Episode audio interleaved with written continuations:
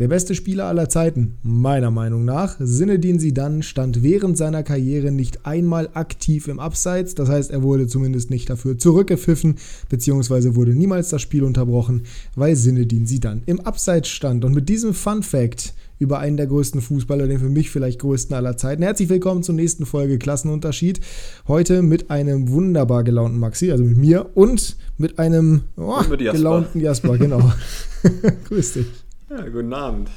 Guten Abend. Ja, ich äh, bin in absoluter Festtagsstimmung. Hannover 96 hat 3 zu 0 auf St. Pauli gewonnen. Das ist Wahnsinn. Zweimal die Saison gegen die gewonnen. Beide Male zu 0. Beide Male beide mit eigenen Toren. Beide Male verdient. Das ist schon wirklich eine herausragende Leistung. Und wenn die immer so spielen würden wie jetzt, hätte, hätte Fahrradkette. Bei Bremen lief es nicht so gut am Wochenende. Nee, zumindest nicht äh, so gut wie für 96. Ähm, allerdings ich würde schon, ich würd schon sagen, auch nicht so gut wie erwartet. Nee, das nicht, aber man ist jetzt Erster, glaube ich. Ne? Ich glaube, wir sind Erster. Ich glaube, Darmstadt hat es überholt, oder nicht? Ja, die haben ja noch den Ausgleich kassiert. Ich glaube trotzdem, sie haben sie überholt. Ich gucke kurz Live-Recherche nee. nach. Es wäre natürlich sehr zu gönnen den Werderanern, wenn sie jetzt natürlich. an diesem Spieltag auf Tabellenplatz 1 stünden. Sie sind aktuell Tabellenerster tatsächlich. Darmstadt so. nur mit 41 Punkten, aber es ist so unfassbar knapp da oben. Ne? Schalke 5. 40. Auf, dass sie noch den Ausgleich bekommen haben, also Bremen. Naja, Schalke 5. 40, Pauli 41, 4. Dritter Darmstadt 41, 2. Hamburg 41 und Bremen mit 42 auf Platz 1. Mhm. Da tut das 1 genau zu 1 gegen Spiel, 96 doppelt so weh. 2 zu 2 war es. Es ne? war genau das Spiel, wie ich es äh, ja, befürchtet habe weil jeder mit einem absolut klaren Heimsieg gerechnet hat und äh, Ingolstadt sich in den letzten Wochen ziemlich gefangen hat. Mhm. Also, ja, dass das 1-1 kurz vor Schluss aus dem Nichts fällt, muss man auch sagen, ist natürlich bitter, aber man muss auch sagen, sie haben sich gar nicht mal, oder es wäre gar nicht mal so unverdient gewesen, oder ist es nicht, sie haben ja den Ausgleich geschossen. Ähm, Bremen hätte zwar den Sieg mehr verdient gehabt als Ingolstadt jetzt, aber es ist jetzt nicht unverdient, dass Ingolstadt einen Punkt mitgenommen hat. Gerade in der ersten Halbzeit haben sie gut mitgespielt. Äh, allerdings muss sich Bremen den Vorwurf machen lassen, dass sie zwischen der 60. und 80. vor allen Dingen nicht den Sack zugemacht haben. Da war Ingolstadt stehen K.O. Da ging gar nichts mehr. Und äh, da hat Bremen nicht das 2-0 gemacht und dann, ja, ein Gegentor kannst du immer fangen. Und genau das haben sie dann auch getan.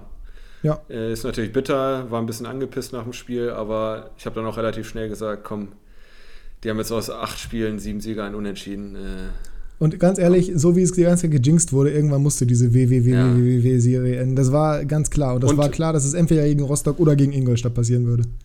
Das war absolut klar und äh, ich habe lieber einen Unentschieden gegen Ingolstadt als gegen den HSV. Auch wieder richtig. Da werden sie nämlich höchstwahrscheinlich verlieren. Die spielen in Hamburg, ne? die spielen in Hamburg. Ja, das Hinspiel war ja, ich habe es damals gesagt und ich denke es immer noch so, äh, das bitterste Spiel meiner Werder-Karriere bis jetzt. Weiß ich nicht. Die sind abgestiegen letztes Jahr. Ja, das war aber in Ordnung. Lassen wir es einfach so stehen, ohne Ja, aber das war eine Saison, die scheiße war und kein Spiel. Ja, aber der letzte Spieltag mit Sargent, ich weiß es nicht. Ist ja aber egal.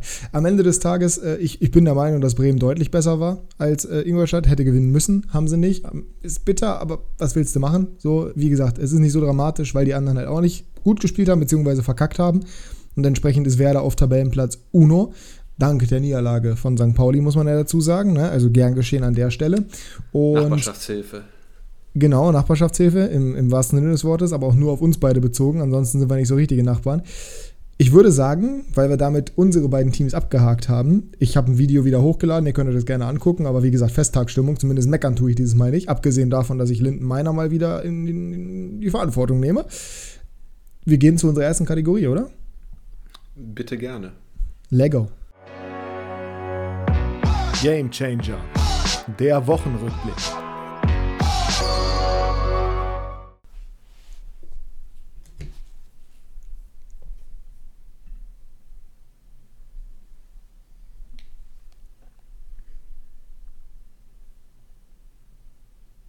Ich bin sehr zufrieden mit meinen äh, Quickfire-Fragen unserer nächsten Kategorie, aber bei den Game Changer musst du mich abgesehen von einem heute, glaube ich, so ein bisschen durchtragen. Deswegen leg du mal direkt los. Ja, ich habe doppelt so viel, ich habe zwei. Ja, ähm, sehr gut. ähm, ja, ich fange mal an und nehme Arnaud Danjuma, den wahrscheinlich ja. jeder von euch kennt. Ähm, ich glaube, der ist, ich glaube, der ist mittlerweile tatsächlich relativ bekannt, zumindest bei den Leuten, die ein bisschen was mit FIFA am Hut haben, beziehungsweise die ein bisschen das Transferfenster verfolgt haben, weil an dem waren ja einige Premier League-Teams auch dran. Dann Juma, wird übrigens ausgesprochen. Ja, dann Juma, ja. Also ich kenne ihn so vom Sehen, weil ich spanische Liga gucke, aber ich hätte ihn, ich hätte ihn jetzt nicht mit Villarreal in Verbindung gebracht. Auf jeden Fall spielt er da und hat einen Hattrick geschossen dieses Wochenende äh, in Granada. Und äh, ja, auch wenn das ein relativ eindeutiges Spiel war, hat er das eigentlich im Alleingang entschieden und äh, ist für mich ein Gamechanger dieses Wochenende. Ja, also ich meine, bei dem Spielstand beziehungsweise bei den äh, Toren oder der Anzahl der Tore kann man das, glaube ich, relativ entspannt so stehen lassen. Ich würde direkt mit dem ersten Bundesligaspiel hier reinstarten und zwar dem von heute Abend, dem letzten. Marc-Oliver Kempf, im negativen Sinne natürlich Gamechanger. Meine Fresse war das dämlich. Ja, ich habe es mir auch nochmal angeguckt. Also, es war jetzt kein 1A-Verteidigungsverhalten. Ähm, und hat seiner Mannschaft natürlich einen Bärendienst erwiesen, weil danach war ja noch weniger los als davor. Äh, da hatte Hertha sogar mal eine ganz gute Phase rund um den Ausgleich, aber ja.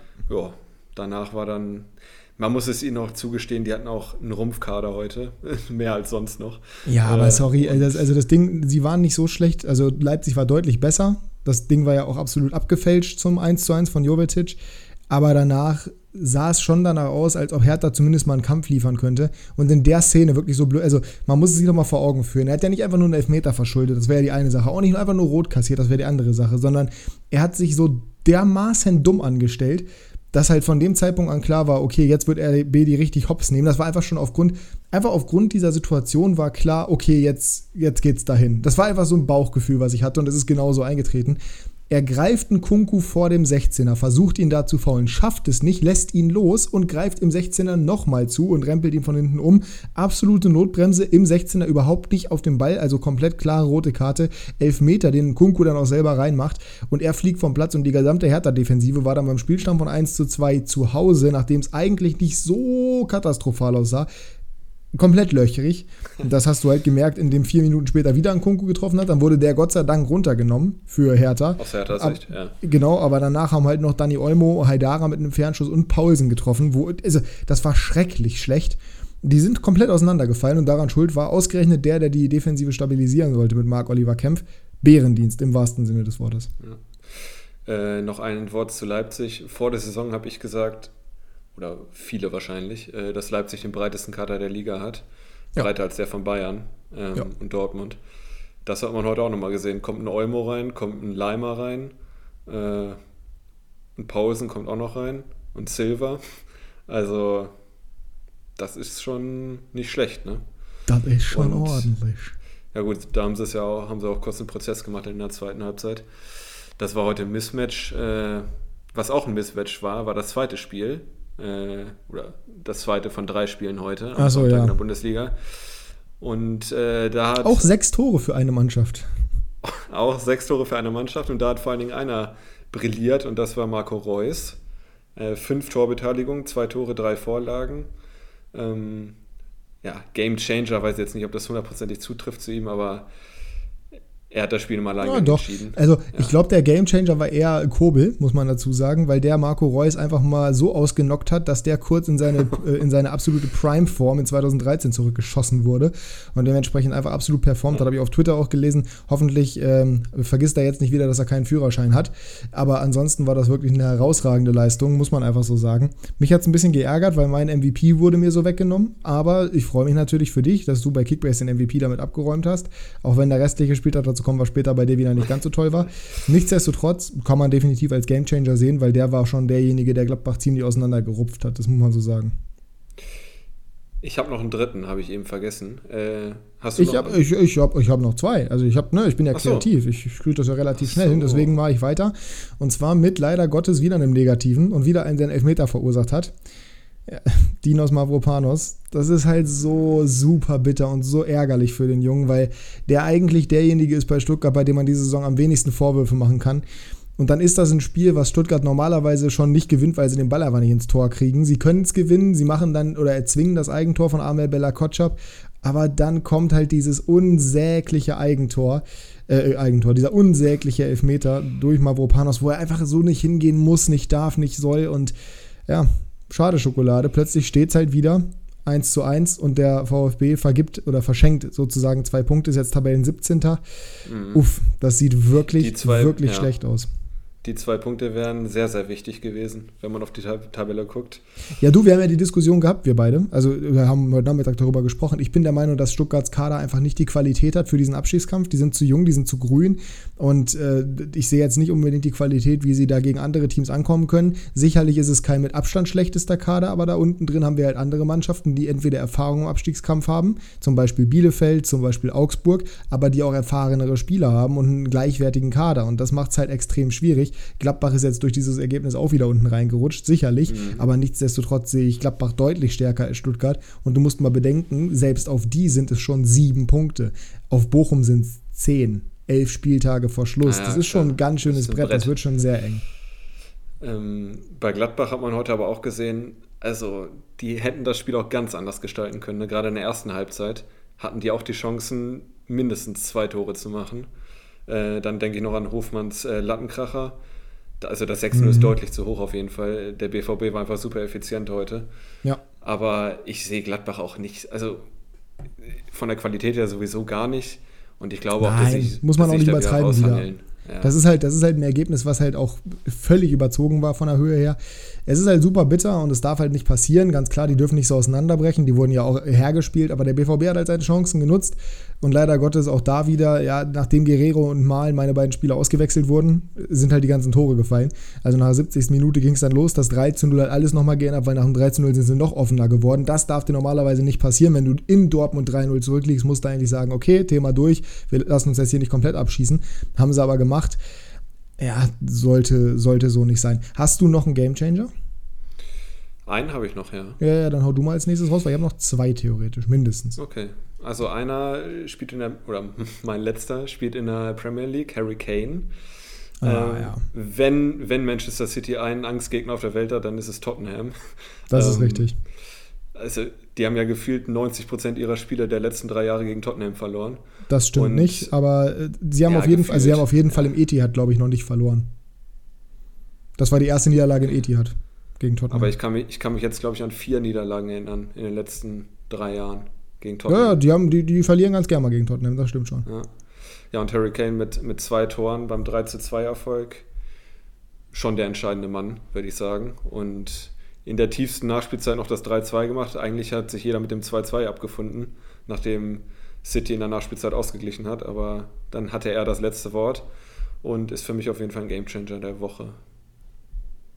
Das kann man so, das kann man so sicherlich sagen, ja. Also wir könnten jetzt hier noch zig Namen reinwerfen. Ich mache es einfach mal kurz, weil die Spiele muss man nicht großartig besprechen. Anthony Modest ist einfach ein Gamechanger gewesen, ist reingekommen, hat das Tor gemacht, unglückliche Situation von Frankfurt ausgenutzt, aber wie er den eiskalt reinmacht, ist auch einfach gut. Lewandowski wieder mit zwei Hütten hat das Spiel erstmal im Alleingang gedreht, bis Bayern das dann relativ klar gemacht hat mit 4 zu 1 am Ende noch.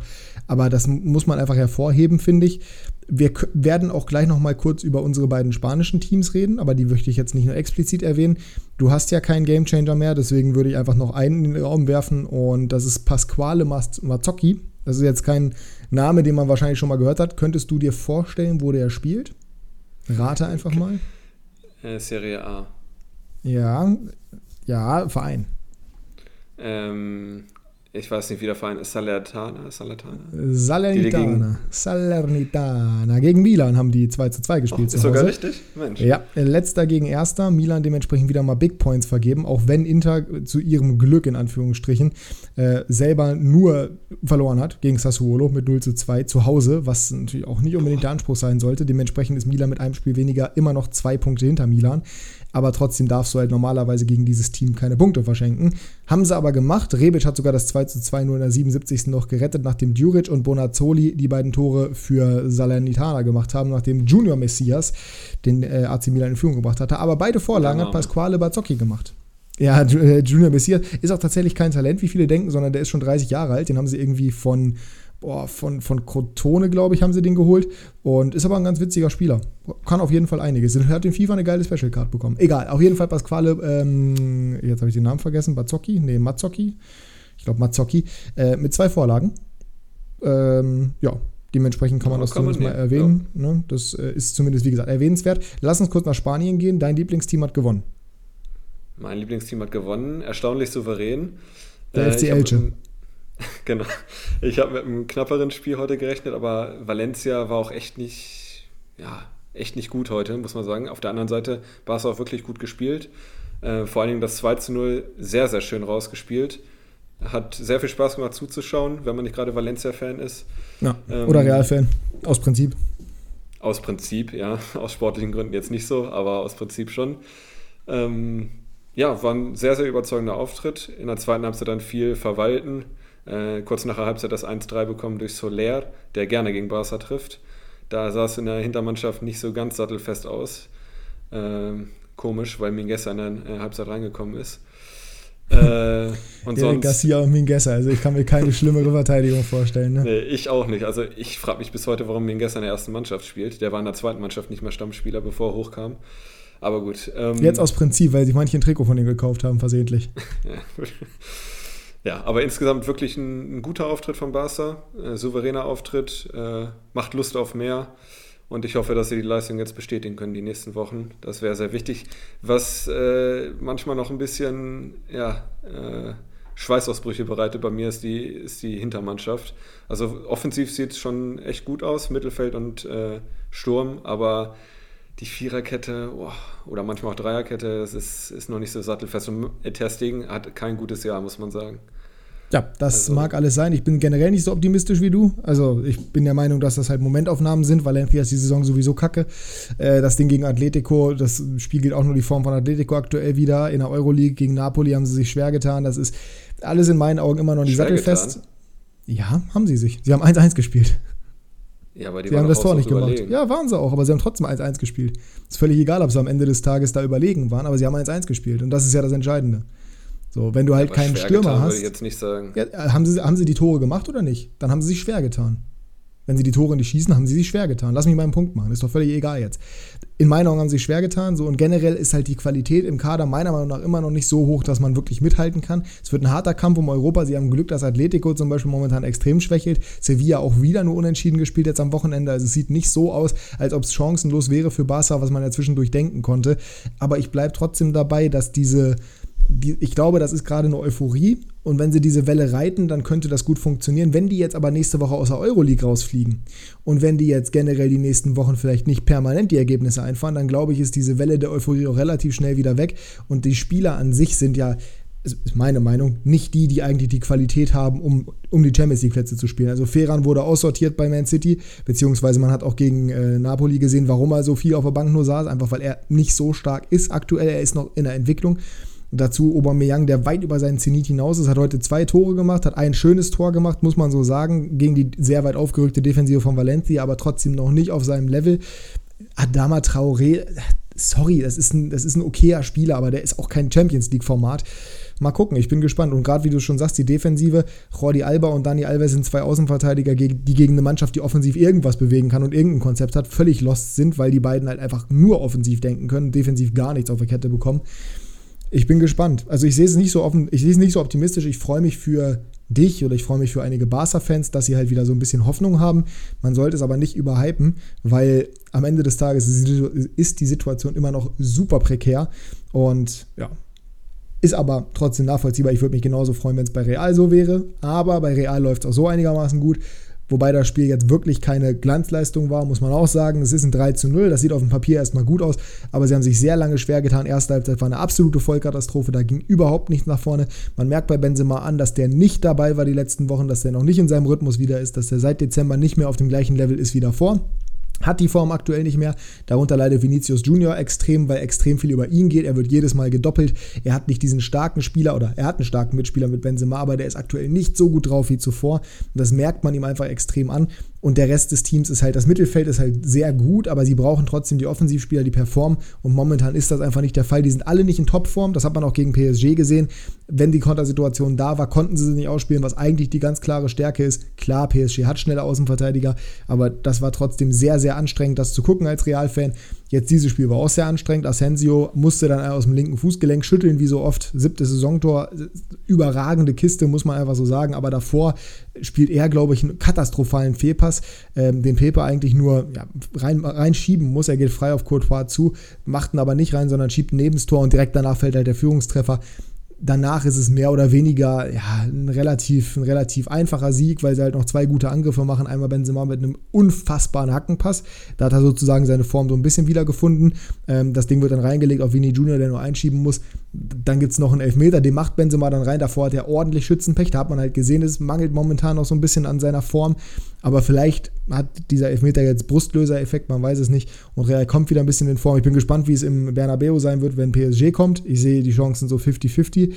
Aber boah, das ist schon, also da ist Luft nach oben aktuell. Sie können froh sein, dass sie das Spiel gewonnen haben. Es ist nicht alles Gold, was glänzt und das kann man, finde ich, halt genauso bei Real sagen wie auch bei Barca.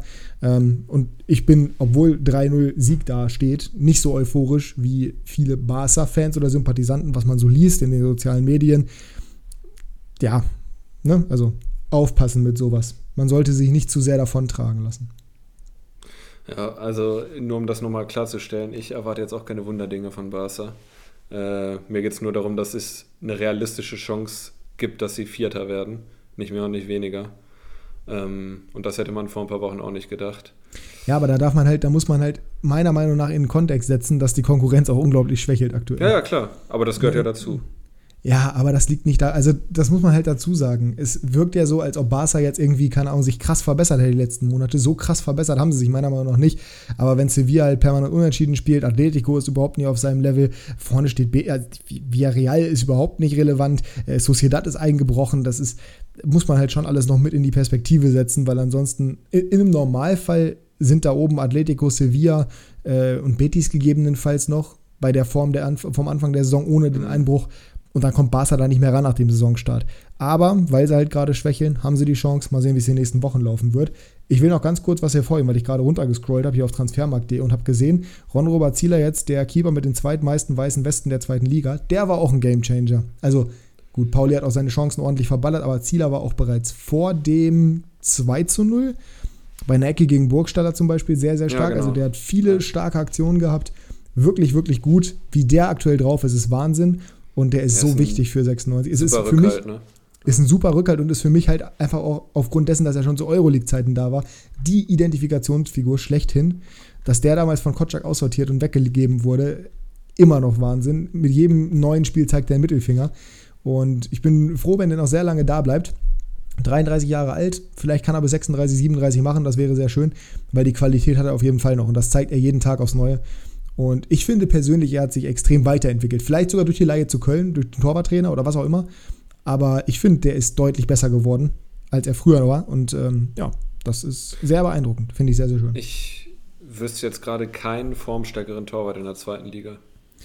Ich, ich, weiß generell keinen besseren Keeper in der zweiten Liga. Also generell von der Qualität her.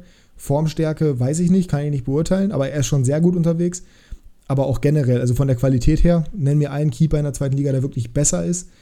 Pavlenka, kann man drüber reden, ja.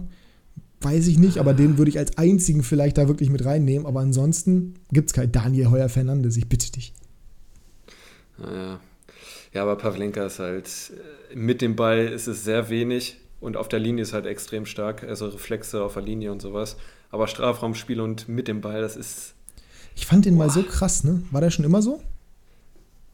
Also seit er in Bremen spielt, glaube ich, war das schon immer so, dass er, wenn es so eins gegen eins Situationen, Reflexe, sowas, da war er immer schon wirklich gut.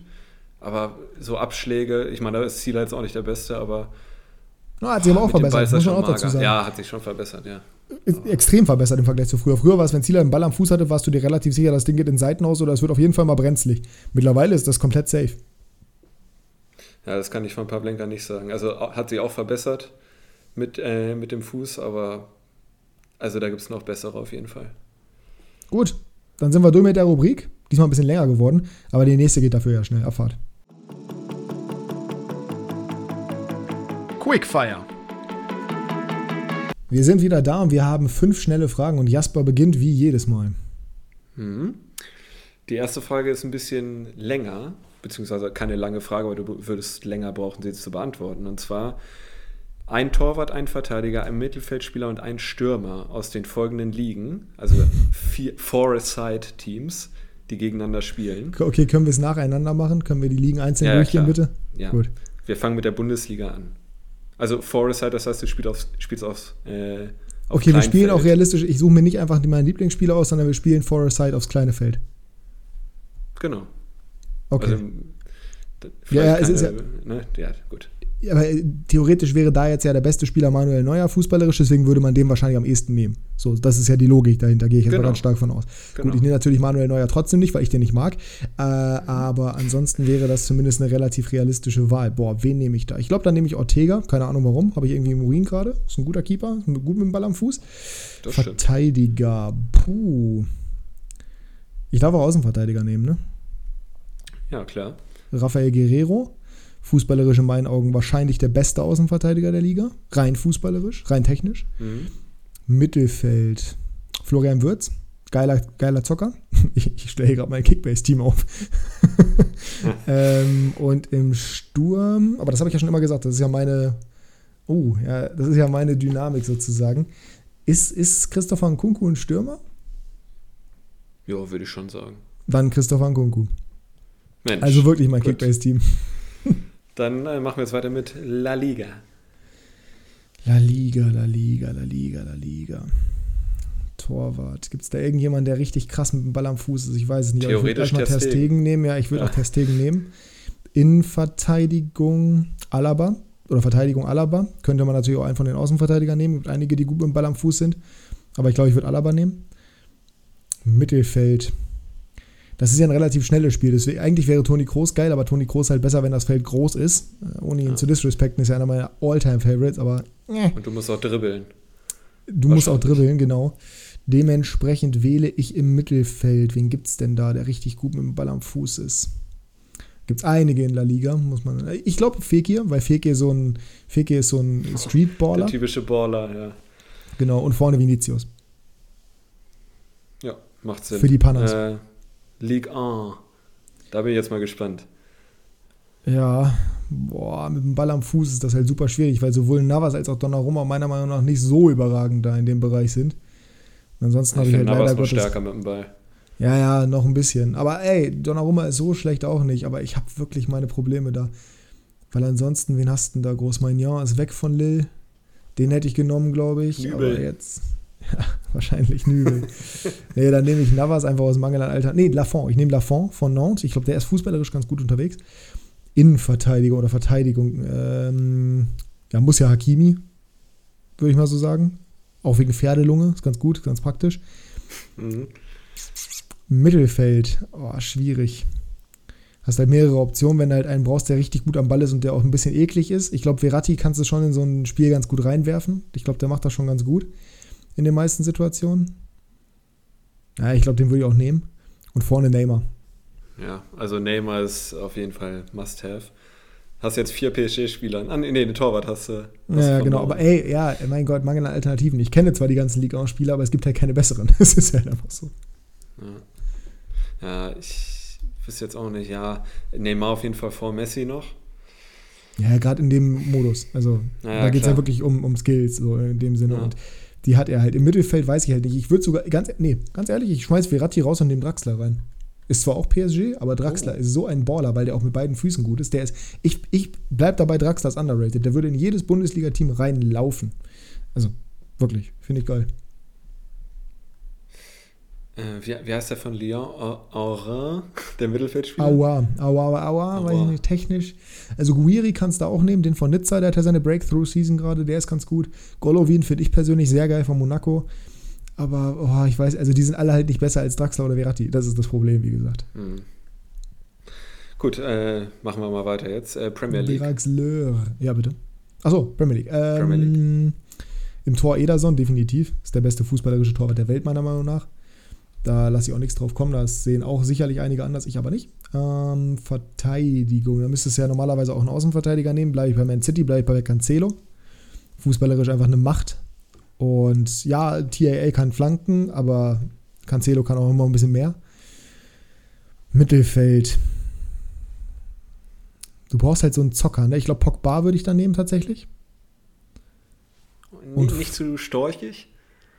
Nee, ich glaube nicht. Also ja, schon, aber ich glaube, das macht nichts, weil der, der ist ja am Ball ist der ja unfassbar gut. Und der hat auch einen Körper, kann er vielleicht mal ein bisschen reinstellen und sowas.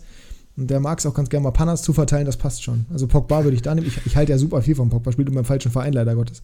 Und vorne im Sturm Alain Saint-Maximin, da gibt es gar keine Diskussion. Oh, in dem Modus, so herrlich. So ein geiler Spieler, leider verletzt gerade wieder. Und ich liebe den Mann wirklich übrigens. Ne? Wir müssen unbedingt mal nach Newcastle ins Stadion. Ich muss den Mann live sehen. Ja, ich möchte gerne mal wieder zurück nach Newcastle. Ja, weiß ähm, ich. Serie A, die letzte jetzt. Mhm. Mein Jahr nehme ich mal im Tor, auch wieder aus Mangel an Alternativen, weil ich Chesney fußballerisch nicht schätze. Handanovic schätze ich fußballerisch jetzt nicht unbedingt so stark ein. Ja, und den Rest ja, auch nicht unbedingt. Dementsprechend mein Jahr. Verteidigung eigentlich ja die Paradedisziplin in der Serie A. Da gibt es ja viele Verteidiger, die gut kicken können. Ja, aber nicht so die Skiller. Das ist das große Problem. Entsprechend tue ich mich gerade auch ehrlich gesagt ein bisschen schwer. Hm, Verteidigung, Serie A. Oh. Das Ding ist, du brauchst Theo, halt nicht Theo so. Theo Hernandez? Ja, der ist jetzt technisch auch nicht so über jeden Zweifel erhaben, muss man leider Gottes sagen. Also ich mag den gerne. Alexander. Leider. Ja, ich, wahrscheinlich, wahrscheinlich Alexandro oder sowas. Das wäre, glaube ich, die. Also muss mir jetzt nichts vorsagen hier. Ich mache das schon selber. Ich muss nur kurz. Ja, das ist. Vielleicht, ja, Spinazzola, ist der technisch gut? Ich glaube, Spinazzola ist technisch ganz gut unterwegs, ne? Aber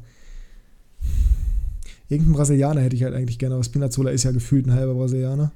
Von daher würde ich dann dann glaube ich, würde ich den nehmen. Einfach mal, aus, einfach mal aus Dummheit, weil ich nichts anderes weiß. Schreibt uns gerne mal, wen ihr da nehmen würdet. Vielleicht seht ihr ja jemand ganz anderes da vorne. Im Mittelfeld, boah, da brauchst du, also brauchst halt hm, Brahim, glaube ich, Brahim Diaz. Mhm. Der könnte da ganz gut funktionieren. Nani theoretisch auch, aber ich glaube, ich entscheide mich dafür Brahim. Und im Sturm Boah, ist halt auch nicht so leicht in der Serie. Du kannst einen Vlaovic kannst du da vergessen. Aber warte mal. ähm, ja, wobei Insigne, Mertens, weiß ich nicht. Dybala, Dybala hat halt nur einen Fuß. Oh, ich weiß wen. Ilicic, habe ich gestern gesehen. Äh, geile Road to the Final Card in FIFA bekommen. Ich weiß nicht, Ilicic, ähm, groß, aber technisch unglaublich bewandert. Ähnlich wie Pogba. Nicht so ganz physisch, aber trotzdem geiler Kicker würde ich reinnehmen. Auch aus Sympathie. Ich mag den gerne. Gute Besserung. Hoffentlich ist er bald wieder fit. Mentale Probleme bei dem leider. Wer würde das gewinnen? Welches Team? Boah. Ich glaube. Ich habe zwei Favoriten. Premier League, würde ich sagen. Echt? Wen hättest du? Na, ich war jetzt zwischen äh, Liga und Bundesliga sogar. Äh, vor Bundesliga sehe ich La Liga, aber doch, doch. Nee, oh, Bundesliga nicht. Bundesliga sehe ich auf drei. Jetzt, das ist jetzt mal eine super Frage an die Zuhörerin. Naja, das, das packe ich in die Story. Ich kenne ja meine Teams, packe ich da mal rein und dann sollt ihr gerne mal abstimmen, wer da gewinnen würde. Serie A können wir, glaube ich, rauslassen. Man hat nämlich nur vier Antwortoptionen und die Serie A erkläre ich hiermit einfach, einfach, einfach, einfach als zu ja. schlecht. Gut. Wäre auch mein fünfter Platz gewesen. Gut. Super ähm, Quickfire, weiter. Kommen wir jetzt mal zur zweiten Frage. Gewinnt äh, entweder Messi oder Ronaldo nochmal einen Ballon d'Or in der Karriere? Nein, weiter. Auf welchem Platz würden die Glasgow Rangers in der Bundesliga landen? Mbappés Zeit ist übrigens angebrochen, deswegen nicht. Ähm, so. Glasgow Rangers. Achter. Oh, okay. Ja, so gut sind Wer, die nicht. Wirklich nicht. Nee, ich, ich hätte es äh, weiter unten gehabt. Ähm, Na, da, so schlecht sind sie auch nicht. So.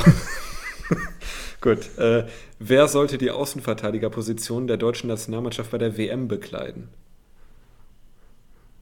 Ich würde ja David Raum sagen, aber der geht mir so dermaßen auf den Keks und du weißt, ich finde den unglaublich unsympathisch. Deswegen sage ich nicht David Raum, sondern Robin Gosens auf links. Und rechts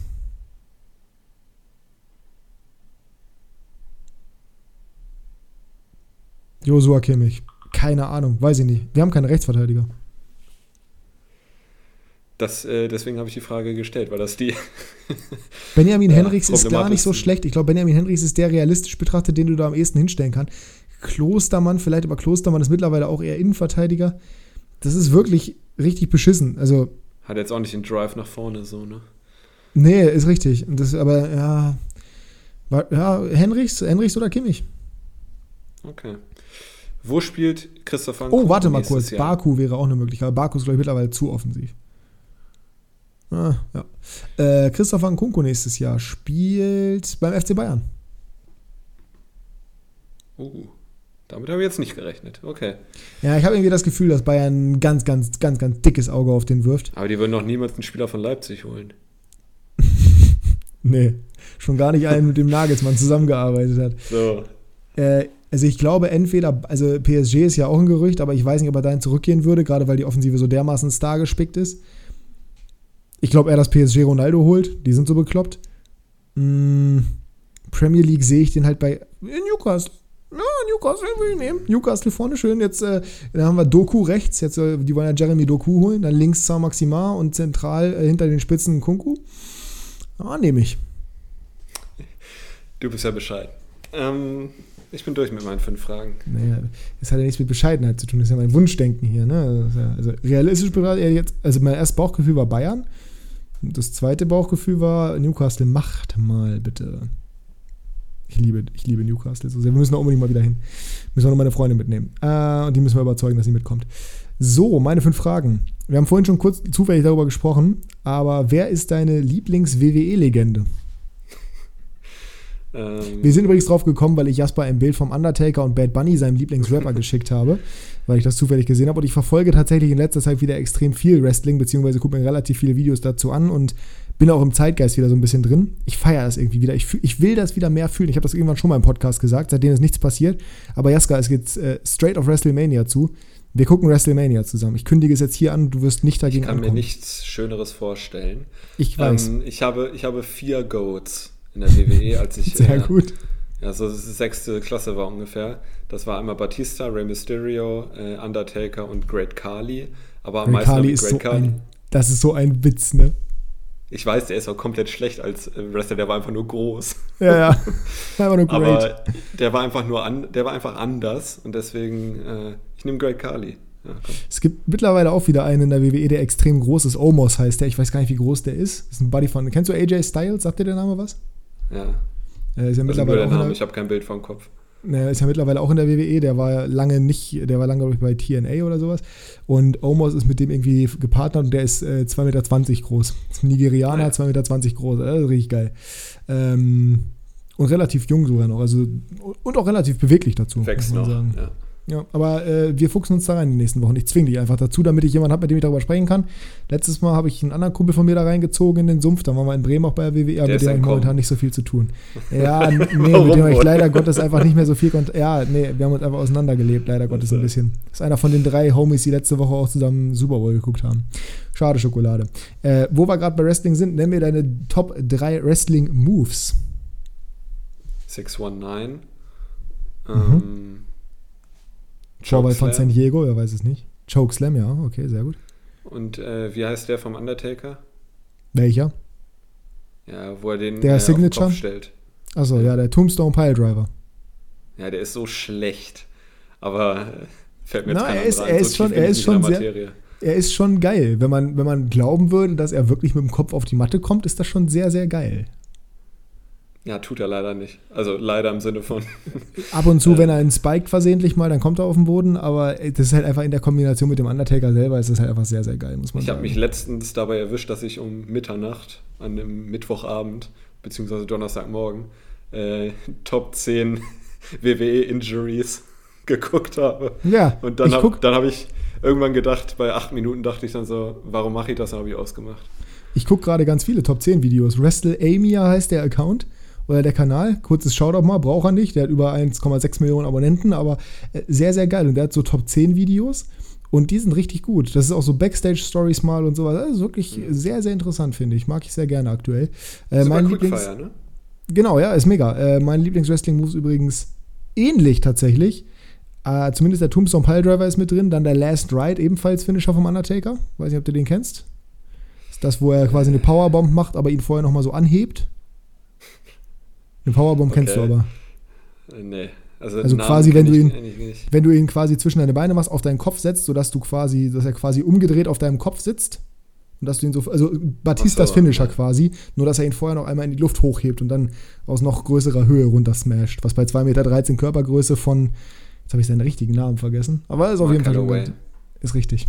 Ähm, schon sehr, sehr, Mark wusste ich. Er schon sehr, sehr schmerzhaft ist. Und den dritten habe ich gerade vergessen, aber das macht, glaube ich, auch nichts. Apropos drei, kommen wir zur dritten Frage. Kommen wir zur dritten Frage. Die ist jetzt ist erstmal nicht Wrestling bezogen und ich muss sie kurz öffnen, weil ich sie vergessen habe. Ah ja, passend dazu. Welche Entspannungsmethode ist deiner Meinung nach die beste, wenn du dich aufregst oder generell, wenn du einfach mal irgendwie einen zu hohen Puls hast oder wie auch immer? Welche Entspannungsmethode ist deiner Meinung nach die beste? Das passiert sehr selten. Ähm, Weil du vielleicht sehr entspannt bist. ja, mich bringt sehr wenig auf die Palme, sagen wir mal so. Spazieren gehen. Ich wusste, dass du das sagen würdest und ich finde es gut. Ja, sehr schön. Hm, Ich arbeite gerade mit äh, 10 Sekunden Luft anhalten. Erkläre ich dir später nochmal, warum das die ja, nächsten. Tage bei mir sehr relevant werden wird. Der beste Keeper. Witzig, dass wir ähnliche Tops haben, aber bei mir geht es nur um vier Ligen. Bester Keeper Bundesliga. Bester Keeper Form, insgesamt jetzt. Form, Form. Form. Quickfire. Ortega. Premier League. Boah, dafür, ich gucke nicht jedes Premier League-Spiel. Macht nichts. Ähm, Bauchgefühl, im Zweifel. Joris. Wäre wahrscheinlich eher De Gea gewesen, aber ist okay. Zweite Liga. Zieler, ganz klar. Ja, und La Liga? Courtois. Auch richtig. Ah ja, wenn das wir haben ja völlig richtig und falsch. Achso. Auch wenn das völlig subjektiv ist. Und jetzt Naja, wir also wieder, Zieler und Courtois sind schon relativ klar. sind schon relativ eindeutig, das stimmt. Und jetzt sind wir wieder bei äh, ja, erste Konnotation bei dir im Kopf und ich habe wieder fünf Begriffe für dich rausgearbeitet. Bist du bereit? nee, Doch. Zwerg. Insigne. Eiskalt. Modest. Flankengott. Trent Alexander-Arnold. Dribbelkönig. Neymar. Teamplayer. Thomas Müller. Siehst du? Das ist doch geil. zufrieden? Ist richtig oder falsch? Ja, ist fast Äh. richtig. Ja. Also bei Dribbelkönig habe ich natürlich an San Maximar gedacht, aber ist okay. Modest, ja, ja, kann man nehmen. Zwerg, Insigne kann man auch nehmen. Ich hatte, gar, ich hatte da gar keinen im Kopf. Ich habe die einfach nur reingeschrieben. Jovinko hatte ich noch als zweiten. Oh ja, sehr gut auch. Äh, hat, glaube ich, jetzt wieder in Italien unterschrieben, ne? Bei irgendeinem Verein. Wie alt ist denn der? Auch 36 oder Der so? könnte ja fast zu unseren Oldies gehören. Oh, was eine Überleitung. Ab geht's zu den Top 3. Trio Infernale. Ein Vorschlag von Jasper heute im Trio Infernale und zwar. Und der Ü- wurde akzeptiert. Der wurde, das. Komm, letzte Woche wurde es auch akzeptiert. Ü37-Spieler, also die Oldies, die Top-Oldies. Wir haben auch wieder auf Instagram gefragt, folgt uns gerne. Der Link ist in der Podcast-Beschreibung, beziehungsweise in der Videobeschreibung, wenn ihr das Ganze hier auf YouTube schaut, wenn ihr das Ganze auf Spotify hört, abonniert gerne auf YouTube. Wenn ihr das Ganze auf YouTube schaut, folgt gerne auf Spotify und bewertet uns da. Wir würden uns freuen. So, was hast du dir dabei gedacht? Wie bist du drauf gekommen? Ich habe zwei, drei Minuten meiner kostbaren Zeit investiert und habe mal gedacht, wir reden sehr selten über sehr alte Spieler. Und es gibt immer noch welche, die erstens sportlichen Impact haben immer noch und zweitens vielleicht bei uns auch in der Beliebtheitsliste relativ weit oben stehen. Und dann habe ich gedacht, äh, nehmen wir das mal auf hier in die Runde. Ja, sehr gut. Und ihr müsst wissen, ne, zwei Minuten von Jaspers kostbarer Zeit sind bei Jaspers Stundenlohn, der ungefähr so hoch ist wie eine Pfandflasche, schon äh, ganz schön ordentlich. Ne? In dem Sinne, wir können die 100 loslegen. Liter Moe-Flasche, Pfandflasche, ja. Die hat sicherlich auch Pfand. Da sieht man dran, dass du auf jeden Fall schon mal getrunken hast. Platz 3 bei dir. Platz 3 bei mir ist jemand, den wahrscheinlich ganz viele von euch auch genommen haben. Ich habe extra welche Ah, genommen. Ide. also die, ja, Ide. Ja, Chinedu die, Ide, anderen, ne? die anderen beiden sind wahrscheinlich nicht bei euch in der Top 3 dabei, aber ich habe auf Platz 3 Slatan Ibrahimovic, der Ich hab tatsächlich 39 ganz ist kurz- und immer noch rasiert. Ja, ganz kurz dazu. Ähm, ich habe versucht, das so ein bisschen so zu ordnen, dass man nicht zu viele Doppelungen hat. Da Ibra eigentlich mein Platz 1 war, nehme ich ihn einfach mit als meinen Platz 3 jetzt. Und äh, Mhm. dann haben wir quasi eine Doppelung, aber können wir zu. Also Ibra rasiert halt immer noch, selbst in dem Alter, auch wenn die Saison jetzt ein bisschen von Verletzungen geplagt ist und nicht von so viel Einsatzzeit, aber der Typ ist halt immer noch der absolute Wahnsinn. Ja, vor allen Dingen, we- wenn du ihn äh, im ersten Moment siehst, dann denkst du halt, okay, der ist steif. los? Der ist äh, steif wie eine Bahnschranke. Aber der ist unglaublich beweglich, hat technisch unglaublich viel drauf. Und das im hohen steif, Alter. Steif wie eine Bahnschranke. Also gerade, gerade, also man merkt, es ist schon ein bisschen später. Ähm, ich glaube, das liegt. Meinst du, dass Slatans Durchhaltevermögen in Anführungsstrichen, was Sportliches angeht, einzig und allein an seinem Taekwondo-Konsum liegt? Nein. Also, das wird auf jeden Fall mit reinspielen, aber der Karate war auch noch, sehr, ne? Genau. Der, wär, der war in sehr jungen Jahren auch schon sehr beweglich, habe ich mir sagen lassen. Ja, aber der hat schon mal. Kampftraining gemacht, deswegen. Ja, aber auch schon in sehr jungen Jahren. Ja, aber der hat schon immer sowas in der Richtung gemacht. Ja. Ich habe seine Ja, es Biografie wird auf jeden. Fall mit reinspielen, ja. Ich Ja. auch. Ja, siehst du. Wunderbar. Da müsstest du es ja wissen. Nee, aber auf jeden Fall ein verdienter Platz 3. Ich habe ihn bei unseren Zuhörern, der wurde natürlich oft genannt. Ich habe extra nicht mit reingenommen, damit wir drei andere Namen haben, bei denen ich glaube, dass du sie nicht hast und ich auch nicht. Ähm, mein Platz 3, wie gesagt, auch Ibrahimovic. Platz 3 bei euch in der Auflistung, Dani Alves. Gerade zurückgekehrt aus Brasilien zum FC Barcelona. Du kannst, glaube ich, mehr zu Dani Alves sagen als ich, weil ich bin jetzt nicht sein größter Fan, muss man dazu sagen. Ja gut, ich bin auch nicht sein größter Fan, aber ich werde ihn wahrscheinlich mehr mögen als du. Ähm, zur damaligen Zeit unter Pep der beste Außenverteidiger der Welt, würde ich sagen, mit Lahm. Äh, ganz unterschiedliche Typen. Da geht es übrigens, Äh, Dani- da geht's übrigens schon direkt los, weil in meinen Augen war Dani Alves nie ein Außenverteidiger, sondern maximal ein Flügelspieler. Aber da gehen die Marcelo Meinungen auseinander. Ich würde auch Marcelo Ja. niemals als besten Linksverteidiger bezeichnen, genauso wenig wie Trent Alexander-Arnold, weil die alle nicht verteidigen können. Ja. ja, auf jeden Fall Weltklasse. Ja gut, was, was willst du sagen? Außenbahnspieler oder? Na, er ist ja Außenverteidiger, ist ja auch in Ordnung. Er wurde ja von vielen auch so wahrgenommen, ist ja nur meine persönliche. Meinung. Ja. ja, also dass er ganz anders die Rolle interpretiert hat als Philipp Lahm zum Beispiel, das ist ja klar wie Kloßbrühe. Aber für mich waren das die beiden Außenverteidiger mit Marcelo, sagen wir mal Rechtsverteidiger, die das Jahrzehnt geprägt haben, ähm, das letzte Jahrzehnt. Ja. Und Abgesehen Ja, von Christian Panda natürlich. absolut. Und Äh, der, war noch nicht, der war noch nicht so lange auf Weltklasse-Niveau. Ähm, Ja, ist richtig. Ja, aber ich, ich finde ihn witzig, äh, genauso wie ein anderer, der nämlich jetzt kommt bei mir, auf Platz 2, mit sehr extrovertiertem Instagram-Account. Und zwar Joaquin bei mir von Betis Sevilla, Mm. Ja, mein 40 Platz, Jahre alt. Mein neuer Platz 1 wäre das gewesen, jetzt ist mein neuer Platz Ja. 2 offensichtlich. Super. Ähm, 40 Jahre alt, unfassbar witziger Typ. Ja. Ähm, also wenn ihr, wenn ihr Spanisch versteht, zumindest teilweise, müsst ihr dem folgen, weil der wirklich der Burner ist, wie Ja. Carmen Geist sagen würde. Ich kannte nicht Und- sein Inter ich kannte nicht sein Instagram-Account, ich kannte nur sein, also ich wusste nur, dass er ein genialer Fußballer ist und unglaublich technisch be bewandert und wie ein feiner Wein immer besser wird mit dem Alter. Aber äh, ich, ich, also ich bin absoluter Fan von seinem Instagram-Account, nachdem du mir den gezeigt hast. Ich bin immer noch begeistert davon, was der für einen Ja. geilen Humor hat. Manchmal ist er auch ein bisschen drüber, wenn er da Flamenco äh, tanzt oder sowas mit dem Nein, Kopftuch. das muss so sein. Das ist, ja gut, wenn das so sein muss, dann muss das so sein und er ist Platz 2 bei mir und ist auch der älteste auf meiner Liste. Er ist damit automatisch auch Platz 2 bei mir und auch bei mir der älteste auf der Liste. Platz 2 bei unseren geschätzt, also bei euch, ne? nicht bei dir, sondern bei euch, also den Zuhörern und Zuhörerinnen, liebe Grüße, ist ein Spieler, den ich auch auf meiner Liste gesehen hätte, ihn aber nicht reingenommen habe und er ist der älteste in der gesamten Liste. Wer könnte das sein? Jetzt sagt mir nicht dieser Japaner.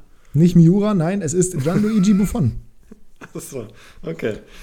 Ich glaube, zu dem muss man nicht viel sagen. Thema feiner Wein ist auch da wieder relevant. Unglaublich stark bei Juventus gewesen, dann kurz nachgelassen und plötzlich war er wieder da und wurde immer besser und besser und besser. Der Stint bei PSG war natürlich unnötig. Jetzt bei Parma, ja, ist okay. Aber wirklich ein geiler Keeper, unglaublich sympathischer Typ, unglaublich entspannter Kerl und einfach ein Weltklasse-Torhüter. Vielleicht einer der, vielleicht der Beste aller Zeiten. Zumindest kann man darüber debattieren und ich glaube, in die Top 3 kann man ja auf jeden Fall rein beordern oder kann man zumindest drüber nachdenken. Wahnsinnstyp, Wahnsinnskeeper, verdienter Platz 2. Ich hoffe, es war nicht dein Platz 1. Es war nicht mein Platz 1. Einmal einhaken möchte ich. Ich habe jetzt schon mehrmals gelesen und ich würde dem auch nicht widersprechen, dass äh, es drei Torhüter gibt äh, in unserer Generation als Fußballzuschauer, äh, die den Titel als besten Torwart unserer Generation verdient hätten. Und das wären Ron Robert Casillas Zieler, Marlon. Sündermann und Martin Hansen. So, äh, Buffon hat, glaube ich, vier, vier Welttorhüter-Auszeichnungen und Neuer und Casillas fünf jeweils. Ähm, eine für Frage mich an ist- dich. Für mich Ja. ist der Goat Lev Yashin übrigens. Aber ich habe den nie spielen sehen, die schwarze Spinne. Ja. Aber alles, was ich von dem gelesen, gehört und gesehen habe, sagt mir, dass der schon ziemlich krass war. Vor allem seiner Wer Zeit deutlich voraus. Goat? Ja, Lev Yashin. Aus genannten Gründen. von den dreien, die ich jetzt genannt habe. Casillas. Für mich. Okay. Ich kann es ehrlich gesagt nicht sagen, weil ich fand, ich bin ja riesen Spanien-Fan, aber ich fand Casillas, ich habe den nie so stark wahrgenommen, wie er wirklich war, glaube ich. Das kann durchaus sein, weil bei warum. Spanien war es auch immer so. Casillas ist halt klein. Bei Spanien hat das immer so ein bisschen. Also bei der Nationalmannschaft war das immer irgendwie noch ein bisschen relevanter als bei Real, hatte ich das Gefühl. Bei Real war halt unfassbar. Ich bin halt. Ich bin halt Real-Fan. Vielleicht liegt es auch daran, ich mag Spanien auch sehr gerne. Ich bin nicht der größte Neuer-Fan. Neuer hat das Torwartspiel revolutioniert, sicherlich. Aber der Media-Hype, auch dadurch, dass Social Media existiert und damals bei Casillas in seiner Prime noch nicht so existiert hat, also ich glaube, Casillas wäre noch angesehener, hätte Social Media damals gegeben. Für mich ist es Casillas, aber es gibt so viele Keeper, die man, die man wirklich auf einem ganz, ganz hohen Level sehen muss. Und ähm, trotzdem Neuer, Buffon, Casillas. Und da werden irgendwann, bin ich mir relativ sicher, das dauert noch eine ganze Weile, aber Donnarumma, Van der Sar muss man da auch mit reinnehmen. Ähm, da wird vielleicht auch ein Ederson irgendwann noch reinkommen, wobei seine Wahrnehmung leider Gottes aufgrund dessen, dass er bei City spielt, nicht so stark ist. Aber es gibt schon sehr viele krasse Keeper. Trotzdem, in dieser elitären Liste würde ich Buffon sehr, sehr weit oben einranken. Ja. Und das ist auch einer der Spieler, der überall beliebt ist, ne? Ja, ich ich glaub, glaube, auch es in ganz niemanden, der Italien. Buffon nicht mag. Ja. Ja. Und hat sich immer als sehr, sehr fairer Sportsmann erwiesen. Also, Das ist nochmal ein anderes Level als Francesco Totti zum Beispiel, weil Totti ist natürlich mega beliebt bei Roma und international auch oder bei Leuten, die nicht so richtig krass verfolgt haben. Er ist halt super loyal gewesen, aber Totti war auch in gewissen Belangen schon ein Arschloch. Ne? Und das ist bei Buffon halt gar nicht überliefert, dass der in irgendeiner Form Ja. irgendwie mal sich was erlaubt hätte. Zumindest mir nicht bekannt. Geiler Typ. geiler Typ ist auch der erste Platz bei mir. Oder machen wir den, den zweiten von den Zuschauern? Ich vergesse es immer. Den zweiten von den Zuschauern haben wir gerade gemacht, das war Gianluigi Buffon. Genau.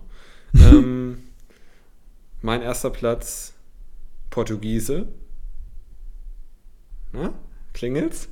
Wenn das jetzt ist, kann doch gar nicht wahr sein. Also, ich weiß, dass es Cristiano Ronaldo ist. Bei mir ist das nicht, weil ich wusste, dass du ihn in deine Liste nehmen würdest. Nein, ich habe ihn nicht genommen. Es Nein, ehrlich nicht. Quaresma. Das ist nicht wahr. Wir haben genau die gleiche Liste erstmal. Wir haben uns nicht abgesprochen, Es wir haben genau die gleiche Liste. ist Ich habe Ronaldo extra nicht hier. genommen. Ich habe Ronaldo extra nicht genommen, der wurde natürlich bei den Zuschauern genannt, ist ja gerade 37 geworden. Ähm, dementsprechend kann man den natürlich auch da reinnehmen. Dann spoilern wir das hier mal, die beiden Portugiesen. Ja, Qu- Quaresma auch bei mir Platz 1, weil ich halt dachte, du nimmst Ronaldo safe. Nee. Äh, ja, Nee, ich wollte ja nichts, was die äh, Zuhörer eh schon nehmen. Deswegen das kann ich habe ich die verstehen. offensichtlichste Wahl weggenommen, außer Slatan. Ja, dann fang du doch mal gerne an mit, äh, mit Quaresma. Quaresma, ja. Ich würde mal sagen, äh, Mats Hummels deutsche Quaresma, klar, wegen Außenriss. Aber Quaresma ist für mich, Der beste einmal und ich Außenriss. komm zu dir nach Hause und, So. und, und reiß dir den Kopf ab. ne? ja, dann kannst du Tore wieder zurücknehmen hier für den Podcast. Ja. Ähm, Liege ruhig. bester Außenriss, den es, glaube ich, jemals gab im Fußball. Ja. Ähm, war absolut sein Signature-Move. Ziemlicher Ist. Wandervogel auch. Ist, ja, gut, aber ein bisschen über dem Zenit ist er jetzt schon. Ähm, Minimal, ja. von Sporting über Barcelona, da war nur kurz, äh, Porto, Inter, Chelsea, der war ja überall gefühlt. Ja. Besiktas, kann ich mir auch noch dran erinnern. Ähm, also ein ziemlicher Wandervogel, aber ich fand ihn richtig cool, vor allen Dingen im Nationalteam, da habe ich ihn mehr verfolgt Boah, als ja. bei den Vereinen. Maßgeblich Und- beteiligt auch am äh, Europameisterschaftssieg 2016 von Portugal. Kroatien-Spiel. Mhm. Ja, also das ist wirklich ein sehr, sehr geiler Fußballer. Spielt jetzt immer noch äh, in, in Portugal bei Guimarães. Guimarães, mein Lieber. Guimarães. Und äh, ja, für mich Platz 1. Also ich hätte ihn nicht auf Platz 1 gerankt, ich hätte ihn tatsächlich auf Platz 3, glaube ich, gehabt. Ibra auf Platz 1 und Joaquin auf Platz 2. Aber Quaresma ist halt so ein geiler Kick. Alleine, also der Trivella, so heißt das ja, wenn du mit dem Außenriss schießt, ich glaube, der konnte gar nicht anders. Ich glaube, der hat irgendeine Fehlstellung im Fuß, dass der immer Außenriss benutzt hat. Aber auch trickreich ohne Ende. Der hat halt, leider Gottes Chip on his shoulder. Also der war halt vom Kopf, glaube ich, nicht so ganz einfach. Ansonsten hätte er das Potenzial gehabt, die, den kompletten Weltfußball zu dominieren. Das Zeug dazu hatte er, es hat leider irgendwie nie gereicht, das wirklich durchzusetzen, weil er vielleicht nicht das Mindset dafür hatte. Das hatte aber Cristiano Ronaldo und der ist relativ ähnlich. Portugiese Flügelspieler, extrem trickreich, schnell, nur nicht der Trivella ist sein Markenzeichen, sondern sein unfassbarer Abschluss. Und der hat ihn halt zu einem der besten Spieler aller Zeiten werden machen, einem der beiden besten Spieler aller Zeiten, wenn man sie dann mal ausklammert, der halt zu einer anderen Zeit aktiv war, auf einer anderen Position oder mit einem anderen Spielstil. Ronaldo und Messi waren beide relativ häufig im Abseits, sie dann niemals. Das zeigt schon ganz gut, in welchen Feldpositionen die sich meistens bewegt haben. Ronaldo natürlich als Serien-Champions League-Gewinner, als Europameister, als mehrfacher Weltfußballer, ein unfassbarer Spieler und immer noch auf höchstem Niveau unterwegs, lässt gerade ein bisschen nach, spielt auch bei einem scheiß Team aktuell, aber was der sich, wie der sich auch im Spiel weiterentwickelt hat. Am Anfang war das dieser Skinny Boy aus, aus, oder aus von Madeira, der in der, in der Akademie gar nicht wahrgenommen wurde, beziehungsweise ausgelacht wurde aufgrund seines Dialekts von Madeira. Dann hat er sich immer weiter hoch gedribbelt und gedribbelt und war dann richtig gut unterwegs bei Sporting, war dann bei der Euro 2004 schon aktiv, äh, ist da im Finale gegen ähm, ja, Griechenland ausgeschieden, in Anführungsstrichen, beziehungsweise hat verloren, war bei United unglaublich stark, hat sein Spiel da weiterentwickelt, hat unglaubliche Abschlussqualitäten entwickelt, ist dann zu Madrid gegangen, hat da immer mehr Abschlussqualitäten entwickelt, wurde der beste Spieler der Welt, meiner Meinung nach. Und hat dann, als es irgendwann so war, dass er halt nicht mehr auf diesem Dribbling so unbedingt, auf, sich auf dieses Dribbling verlassen konnte, weil sich die Gegner darauf einstellen konnten und weil er nicht mehr dieses Tempo hatte, was er gebraucht hat, weil Ronaldo zu seiner Prime hatte ja einen unfassbar explosiven Antritt. Das, es gab ja fast keinen schnelleren Spieler zu der Zeit, als der in seiner Prime war. Und als er dann halt nur noch sehr schnell war und nicht mehr komplett schnell, hat er halt noch seine Physis unglaublich verbessert und ist dann auch noch zu einem unglaublichen Kopfballungeheuer geworden der hat halt jedes Mal sein Spiel so extrem angepasst, vom Flügel auch ins Zentrum gerückt. Es ist mein absoluter Lieblingsspieler. Ich liebe Cristiano Ronaldo und dementsprechend, er wäre bei mir Platz 0. Deswegen habe ich ihn auch gar nicht reingenommen, weil ich halt auch wusste, dass er bei unseren Zuhörern und Zuhörerinnen definitiv sehr oft genannt werden würde. Aber ja, verdient auf Platz 1. Ja, ich habe auch noch ein paar Honorable Mentions, mhm. die ich hier droppen möchte. Ich habe noch einen Portugiesen. Ich auch. Ja, dann mach du. Aber ich glaube nicht, dass wir denselben haben. Ähm, also ich habe einmal Thiago Silva, der auch ja. 37 ist. Dann äh, Chiellini, auch 37. Ja. Und noch ein Innenverteidiger, José Fonte. Ja, und Pepe. Und Pepe, ja, stimmt. Den habe ich vorhin auch noch gesehen. Aber habe ich jetzt vergessen mit reinzunehmen. Ja, stimmt. Gibt viele geile Zocker auch noch in dem Alter, muss man sagen. Mittlerweile immer häufiger, dass Spieler auch in dem Alter wirklich noch performen können. Die wenigsten auf dem physischen Niveau wie Cristiano Ronaldo, ist auch ganz klar. Aber ja, trotzdem kann man das schon ähm, so sagen, definitiv. Ja. Boah, bald ist Ronaldos Zeit vorbei. Das musst du mir vor Augen führen, ey, krass. Das wird ein trauriger Tag. Genauso wie der von Messi, ne? Für dich. Schön, ja, wird super traurig. Nein, aber wenn die beiden, also eigentlich, auch wenn Messi ja deutlich jünger ist, ich würde mir eigentlich wünschen, dass die beiden gemeinsam aufhören. Messi wird halt, glaube ich, nochmal einen Stint in Argentinien haben.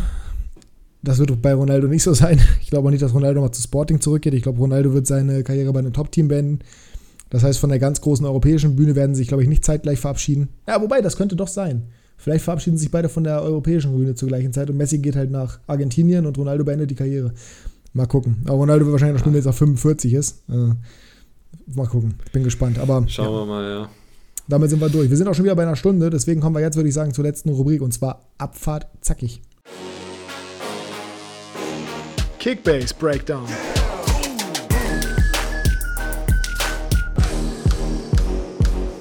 Tschu, tschu.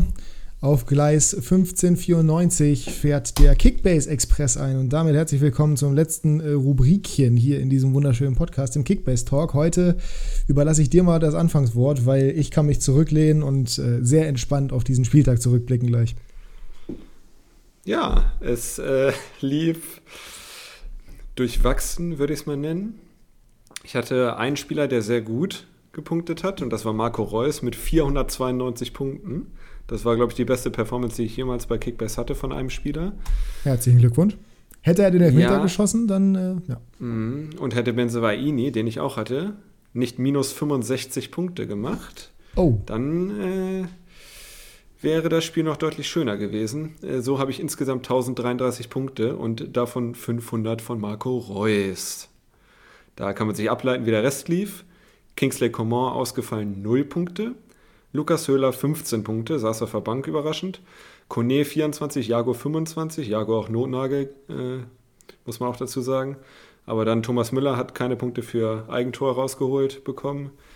Äh, ja, noch nicht. Wir müssen, da, da kann man gleich nicht, mal kurz einhaken, muss man dazu sagen. Kickbase aktuell oder Opta, irgendjemand von denen auf jeden Fall in der Präzision sehr, sehr anfällig und nicht so gut unterwegs. Wird bei mir auch noch ein Thema werden, aber wahrscheinlich wird es Müller noch nachträglich bekommen. Genauso wie ein Kunku letzte Woche Tor eingeleitet, hat er nämlich noch bekommen. Nichtsdestotrotz, äh, ich habe einen Spieler mit 500 Punkten und äh, habe gerade so 1000 erreicht und konnte auch keine Punkte gut machen auf die beiden Plätze, die mich noch tangieren. Das sind äh, der zweite und dritte Platz. Äh, mit anderen Worten, es ist noch deutlich komplizierter geworden, weil du, weil du noch, wie du schon gespoilert hast, 560 äh, Punkte mehr gemacht hast. Äh, ja, das ist richtig und man muss dazu sagen, dass bei mir auch noch was fehlt. Also bei dir ist halt die Frage, hat 4G den Ball berührt? Dann wäre es nämlich halt nicht Tor, Eigentor erzwungen von Müller.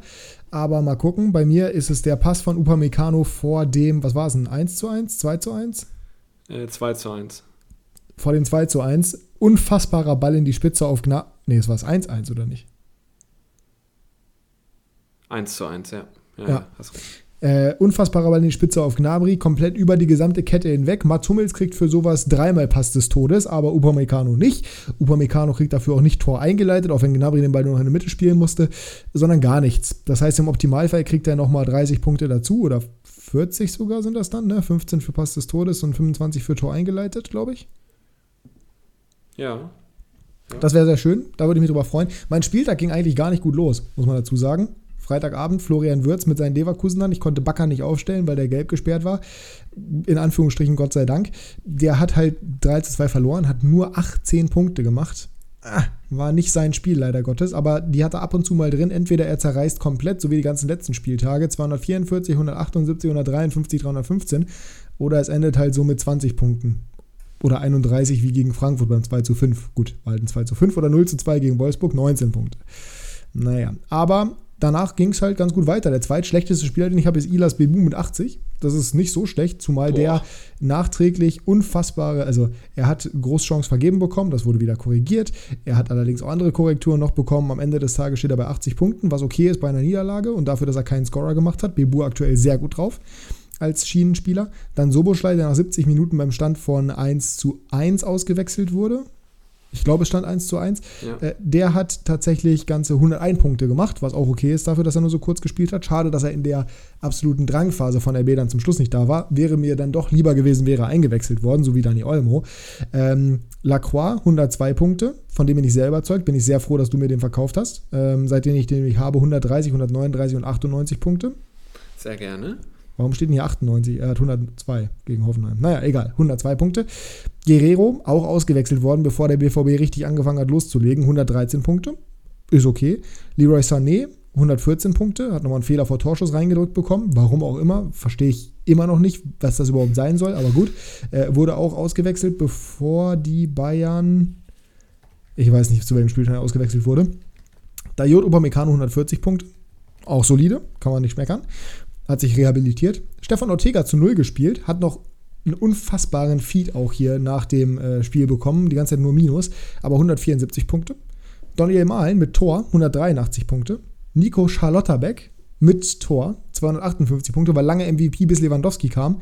Dann kam Reus, aber dann kam noch Christopher Nkunku, der hat nicht den MVP-Spot bekommen, hat trotzdem mal wieder 311 Punkte gemacht. Also die letzten vier, ich, ich lese jetzt einfach mal ab Spieltag 11 das Ganze vor. Weil ab Spieltag 11 waren zwei so Semi-Performances dabei, aber sonst ist das Wahnsinn. Spieltag 11 angefangen, 305, dann 14 gegen Hoffenheim beim 0 zu 2. 160, 151, 295, 96 gegen Augsburg, 49 beim 0 zu 2 gegen Bielefeld, 294, 169, 83, 205, 183, 311. Durchschnitt 158 Punkte. Der Typ ist der absolute Vollwahnsinn. Viele Grüße nochmal an Hendrik, der 200.000 weniger geboten hat und sich dafür dann Goretzka gekauft hat. Ja, perfekt. Ja, optimal gelaufen. Aber Ähm, wie gesagt, da kommen vielleicht noch ein paar Punkte dazu. Dann bin ich über 1600, wenn Upamecano das bekommt, was er verdient. Bin ich mal gespannt. Ich habe ordentlich aufgeholt. Ich war 2500 Punkte hinter Leo, jetzt sind es auch 1200 Punkte. Leo nämlich mit diesem Spieltag nicht so zufrieden, sicherlich, mit 877 in Summe nur. Bei dem hat auch gerade ein bisschen Verletzungspech tatsächlich mal. Haaland raus, schick ausgewechselt, auch wenn er ein Tor gemacht hat. Ich habe Modest nicht aufgestellt, kann man genauso sagen. ne? Tolisso auch. Tolisso auch verletzt raus, richtig. Ich habe Modest nicht aufgestellt. Nächste Woche habe ich die Qual der Wahl, weil Bakker wieder da ist. Ähm, Modest theoretisch auch.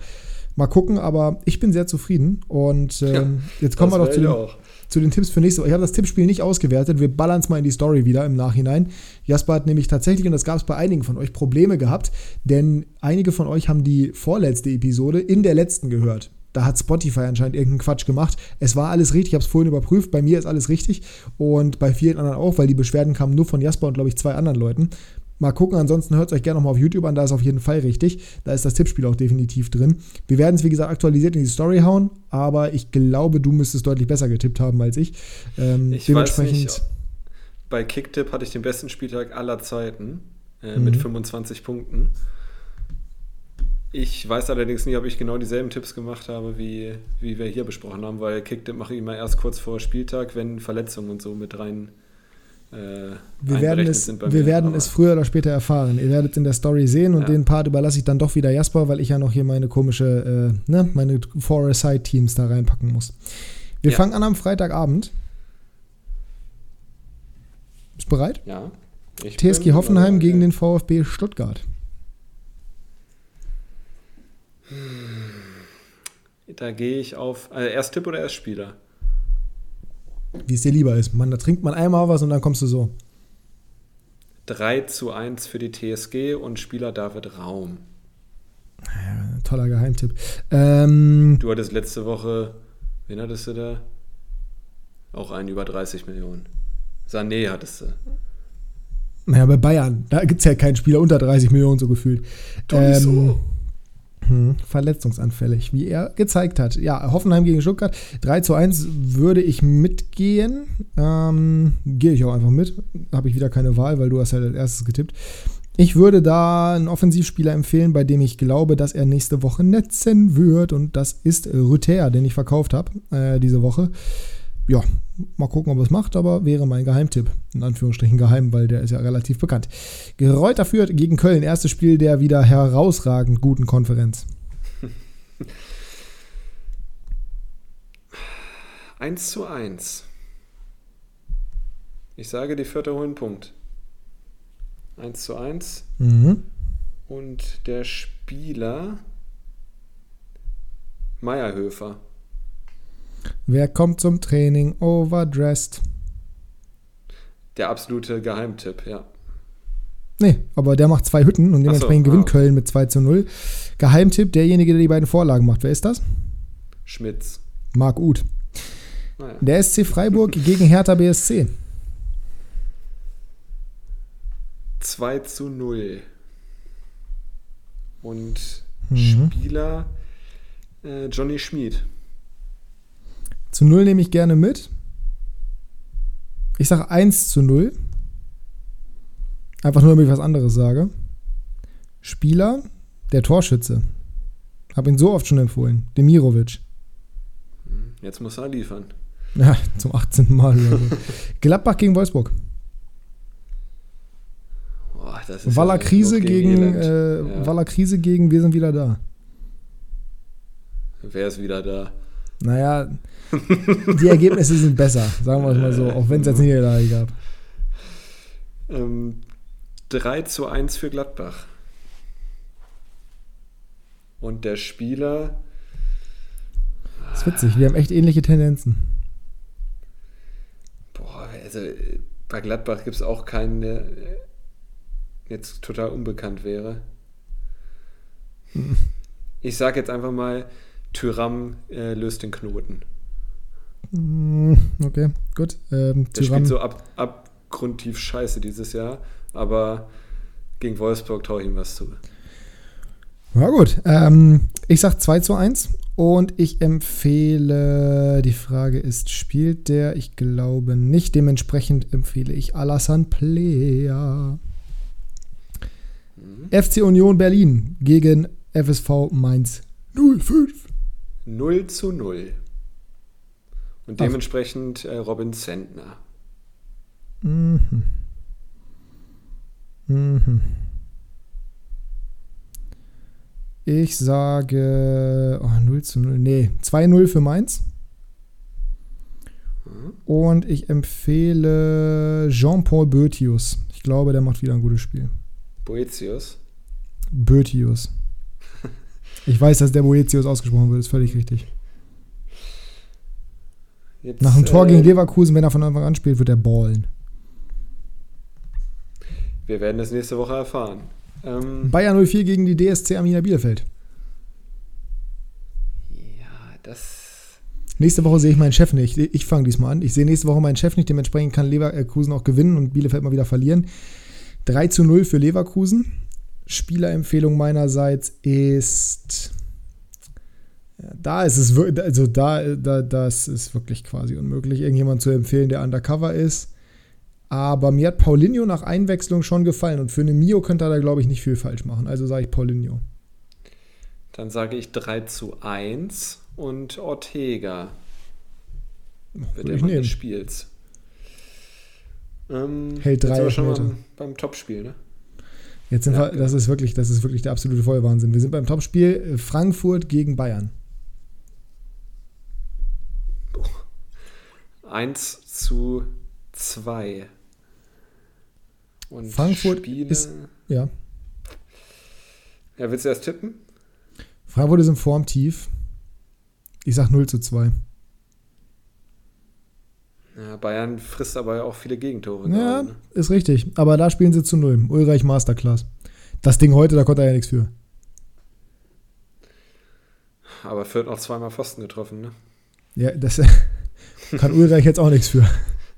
Rausgeguckt. Ähm, boah, also ein Bayern-Spieler, der billig ist und äh, viel Punktepotenzial hat, ist schon sehr schwierig. Omar Richard wäre wär der Einzige, der mir einfällt. Aber den nehme ich nicht, weil das Omar Richards ist.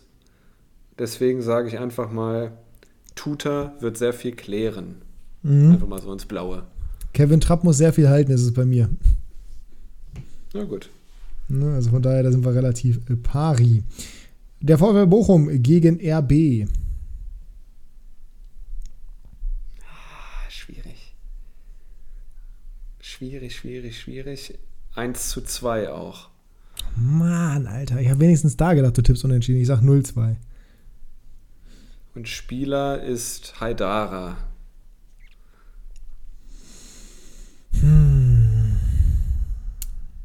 Nee, weißt du was? Ich nehme Bochumer. Ich nehme den Leitschwolf. Den Leitwolf. Ja, dann kann ich daran nehmen, umso besser. Na gut. Oh, Leckerbissen. Und Leckerbissen zum. Abschluss. Der FCA mit Ricardo Pippi gegen den VfB, was? Gegen die BVB. Perfekt.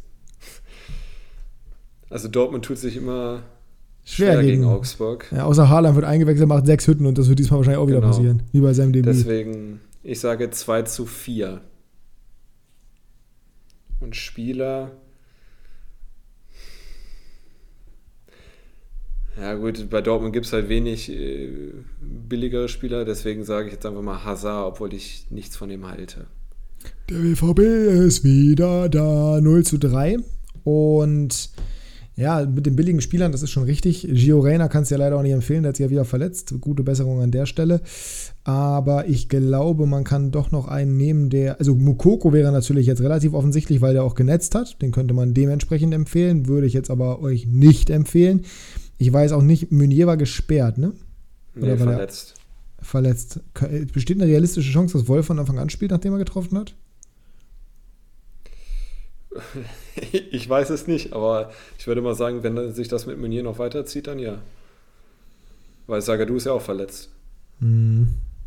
Donaxel. Ich sag Emre Can. Ja, Emre Abi. Das Tor hat ihn beflügelt als gegen Gladbach. So, Hm, Hat aber heute auch nicht so gut gespielt. völlig egal. Tor hat ihn beflügelt. War ja relativ spät. Da konnte er ja nicht mehr viel von der Beflügelung zeigen. Dann sind wir durch. Meine Güte. Stunde 20 steht hier, auch wenn ein bisschen eine Pause zwischendrin war, weil Jasper ne, was zu tun hatte. Ähm, sind wir heute durch. Oh Gott, ich bin außer Atem. Ja, war anstrengend, ne? Ja, war eine schöne Folge. Hat mir gefallen. Ich sag gar nicht mehr viel.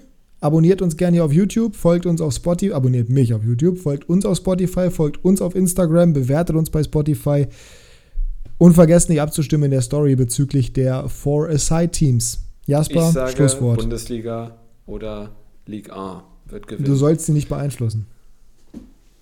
nee, mache ich auch nicht, aber ich sag's, dass ich so denke. Und Jetzt werden sie äh, irgendwas ich anderes sagen, nur weil du mich- das gesagt hast. Ich bedanke mich für eure Aufmerksamkeit. Ich mich Ich auch. wünsche euch eine, eine wunderschöne Woche. Viel Ich Spaß bei der. Champions League. Viel Spaß. Und ich möchte jetzt diesen Saal so schnell wie möglich verlassen. Ich möchte das auch. Bis dann. Tschüss. Tschüss.